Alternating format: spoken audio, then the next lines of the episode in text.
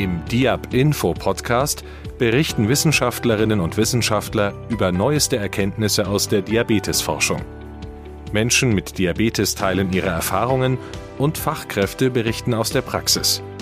Wir sprechen über das Leben mit den verschiedenen Diabetesformen und über die Vorbeugung von Typ-2-Diabetes.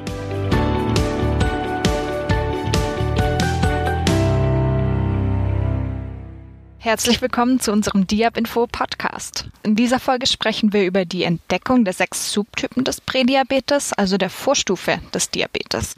Hierzu ist Herr Professor Wagner bei uns zu Gast, der als Facharzt für Innere Medizin, Endokrinologie und Diabetologie die endokrinologische Ambulanz des Universitätsklinikums in Tübingen leitet und Erstautor der Studie zu den sechs Subtypen des Prädiabetes ist.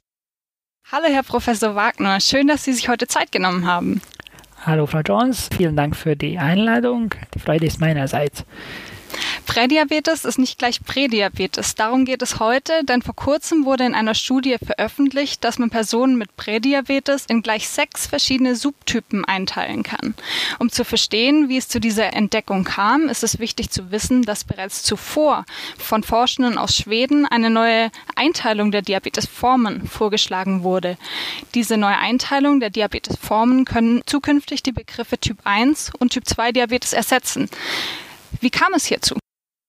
Ähm, wir wissen schon länger, dass der Typ 2 Diabetes, was wir Typ 2 Diabetes nennen, keine einheitliche Krankheit ist. Der Name Typ 2 Diabetes ist eigentlich auch nicht so alt. Früher hat man diese Form von Diabetes Altersdiabetes genannt. Später gab es auch einen anderen Namen, NIDDM, also Non-Insulin Dependent Diabetes mellitus. Also man hat versucht, den Diabetes zu beschreiben, der nicht jungem Alter auftritt und infolge von einer Autoimmunzerstörung von, von den insulinproduzierenden Beta-Zellen auftritt, sondern eher eine Krankheit von älteren Personen ist und eher langsameren Verlauf hat. Und das hat man, ja, das nennt man vielleicht seit 20, 25, 30 Jahren Typ 2 Diabetes aber das ist auch keine einheitliche Krankheit. Wir wissen, dass der Typ 2 Diabetes eigentlich klinisch unterschiedliche Patienten verbirgt. Manche Patienten, die meisten eigentlich, sind etwas übergewichtig, aber wir kennen auch Typ, 1, äh, typ 2 Diabetes Patienten, die tatsächlich auch schlank sind. Und manche Patienten haben einen ganz milden Verlauf von dem Diabetes mit wenig Probleme, gut einstellbar. Über längere Zeit entwickeln sie keine Komplikationen. Das ist so äh, beim Typ 2 Diabetes, dass meistens nicht die Blutzuckererhöhung per se das Problem macht, sondern die Folgen von, von der Blutzuckererhöhung. Also äh, merken tut man die Krankheit oft erst nach Jahren, wenn die Komplikationen auftreten. Und es gibt Patienten, die einfach keine Komplikationen entwickeln, die haben ein bisschen höhere Werte, höhere Zuckerwerte. Es lässt sich oft mit einem Medikament gut einstellen über 10, 20, 30 Jahre und sie haben nie Probleme damit. Und andere Patienten, die vielleicht äh, ähm, weniger Glück haben, die haben eine Diabetesform, die, die schnell voranschreitet, äh, schwer einstellbar sein wird und im Verlauf auch zu Komplikationen führt. Und solche Komplikationen sind zum Beispiel die Schädigung von der Netzhaut des Auge oder Nierenschädigung oder Nervenschädigung, die dann Probleme mit dem diabetischen Fuß mit sich ziehen kann. Äh, also es können Geschwüre auf, auf der Fußsohle auftreten, die man gar nicht merkt und die gar keine Chance haben zuzuheilen.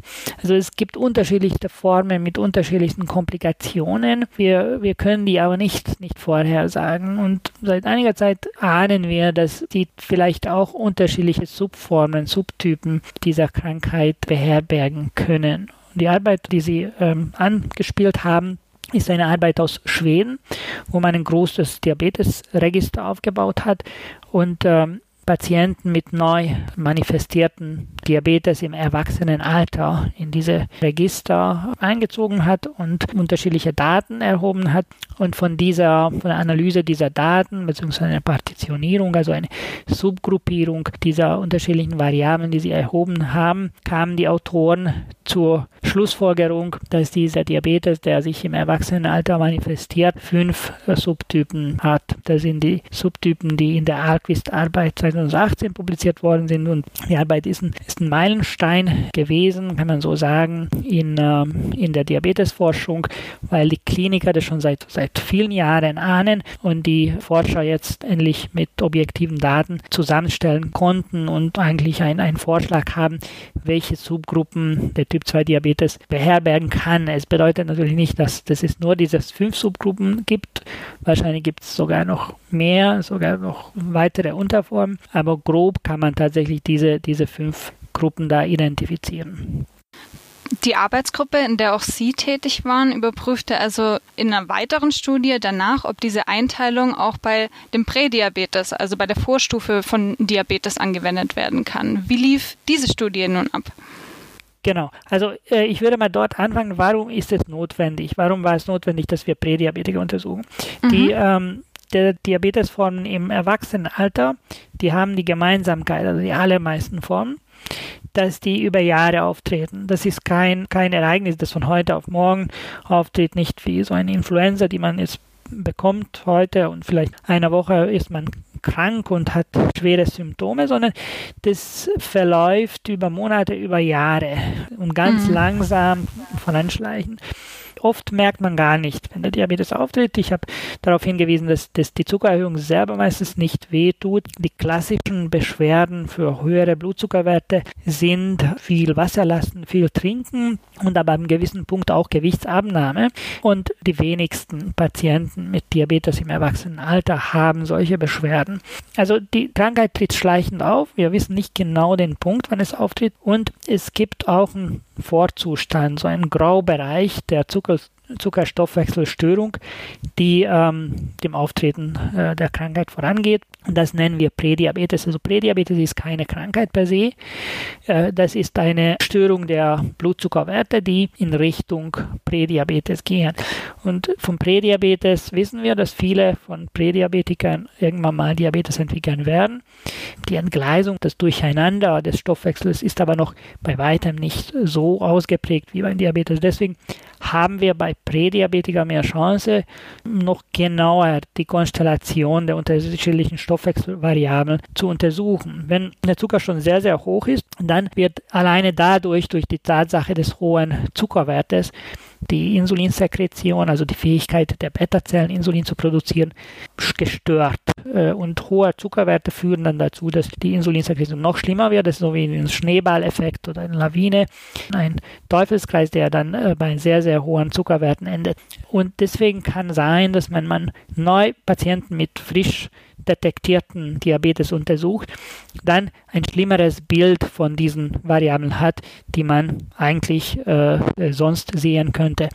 Und wir haben in dieser Studie Menschen untersucht, die eigentlich noch beschwerdefrei sind, die keine, äh, keinen Diabetes haben oder davon wissen, äh, aber ein gewisses Risiko haben für einen Diabetes, sei es, weil sie in der Familie jemanden haben, der oder die Diabetes hat oder weil sie übergewichtig sind oder vielleicht hat, hat einmal schon jemand den Blutzucker gemessen und war es ein bisschen erhöht. Also mit diesen Fragen oder mit diesen ähm, Bedingungen haben wir die, die Probanden diese Studie äh, rekrutiert.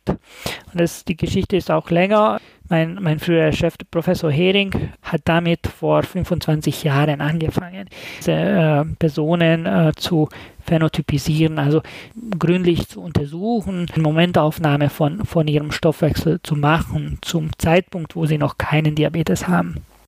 Okay. In dem Fall lief die Studie, an der Sie jetzt mitgewirkt haben, äh, schon vor der Studie aus Schweden ab. Nein, also die, die Studie selber, die, die, ähm, die Probanden in dieser Studie wurden schon, ja, werden schon seit 25 Jahren rekrutiert. Aber mit dieser Subphänotypisierung des prädiabetischen Stoffwechsels äh, haben wir nach dieser entscheidenden Arbeit aus Schweden angefangen, weil wir dachten, dass die Stoffwechselwege zu finden, die dann später zu Diabetes führen, dass wir früher anfangen sollen als zum Zeitpunkt der Erstdiagnose des Diabetes. Und wir haben auch ein bisschen andere Gruppen identifiziert. Wir haben durchaus Gruppen gefunden, die kein Risiko haben für Diabetes oder kein erhöhtes Risiko. Also in dieser Kohorte, die wir hatten, waren durchaus auch gesunde Menschen, die gesunden Stoffwechsel haben und ein sehr, sehr niedriges Risiko für Diabetes haben. Wir haben drei Gruppen gefunden, die haben ein höheres Diabetesrisiko haben. Und diesen drei sind zwei mit einem ausgeprägteren Risiko. Wir haben es Cluster 5 äh, benannt, die Gruppe, die sehr insulinresistent ist. Das heißt, Insulin äh, hat eine schlechte Wirkung. Äh, Insulin kann den Blutzucker kaum senken. Deswegen müssen diese, diese Probanden viel mehr Insulin produzieren. Sie kommen aber mit der Insulinproduktion nicht nach und deswegen steigt der Blutzucker an. Diese Gruppe war auch durch viel Leberfett gekennzeichnet. Dann haben wir eine Gruppe, das Cluster 3 identifiziert, das schle äh, relativ schlechte Insulinsekretion hat. Also ihr primäres Problem ist weniger die Insulinresistenz, dass Insulin nicht gut wirkt, sondern dass sie nicht so viel Insulin produzieren können. Die haben auch relativ schnell Diabetes entwickelt. Und die, die äh, dritte Hochrisikogruppe äh, in unserer Untersuchung war, was wir als Cluster 6 benannt haben, es ist eine Gruppe, die unter den drei Hochrisikogruppen noch das niedrigste Diabetesrisiko hat, interessanterweise. Sie schweben lange im Prädiabetes, also die Probanden, die in dieser Gruppe sind, haben lange so diesen, diesen Graubereich von Blutzuckerstoffwechselstörung, haben eine äh, herabgesetzte Insulinwirkung, können aber relativ gut Insulin produzieren, nachproduzieren. Das heißt, der Körper merkt, Insulin wirkt nicht gut und versucht noch mehr und mehr Insulin auszuschütten und sie machen das auch ganz gut, also können viel mehr Insulin produzieren als zum Beispiel unser Cluster 5.